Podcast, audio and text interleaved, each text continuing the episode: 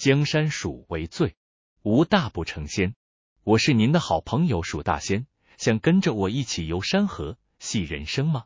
欢迎收听蜀大仙的三分钟快闪探索之旅。今天的主题是抱怨。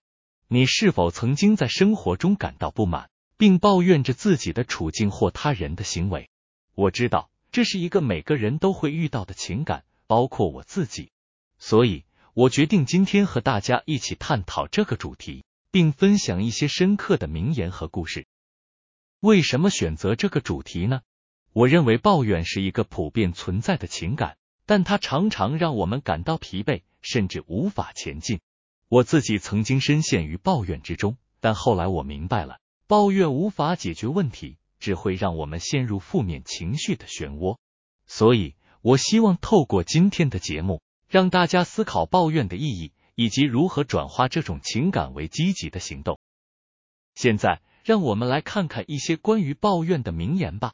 首先，孔子曾说过：“君子不怨天，不尤人。”这句话告诉我们，真正的君子不会抱怨上天的安排，也不会指责他人。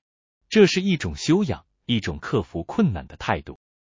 接下来，让我们来听听孟子的见解。人不能自为而不怨天，不能自立而不由人。孟子告诉我们，人生中难免会遇到困难，但我们不能一味的怨恨命运，也不能无尽的指责他人。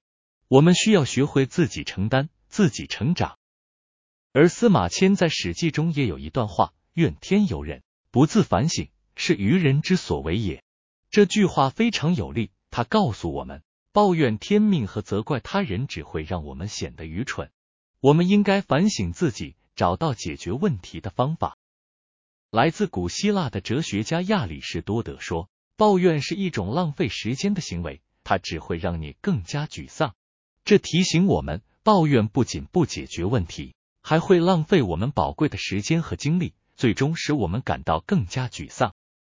罗马皇帝马可·奥里略曾说：“抱怨是一种自私的行为，它只会让你更加孤独。”这句话深刻的指出，抱怨不仅影响我们自己，还可能孤立我们，让我们与他人之间的联系变得更加薄弱。英国文学史上最杰出的戏剧家莎士比亚也对抱怨有自己的见解：抱怨是一种无助的表现，它只会让你更加绝望。以上种种古今中外言论都强调了抱怨的无效性和负面影响。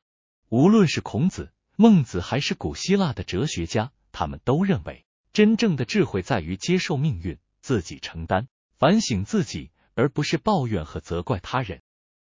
这些名言也提醒我们，抱怨是一种情感，但我们可以选择如何应对它。我们可以转化这种情感，找到解决问题的方法，让自己变得更强大。最后，我想和大家分享一个我自己的经验。曾经有一段时间。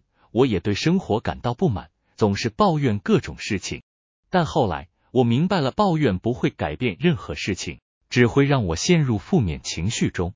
所以，我开始学习接受生活的不完美，并寻找解决问题的方法。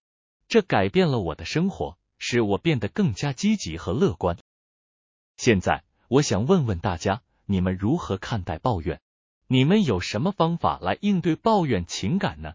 请在留言中分享你的想法。江山属为最，无大不成仙。我是蜀大仙，我们下次再见。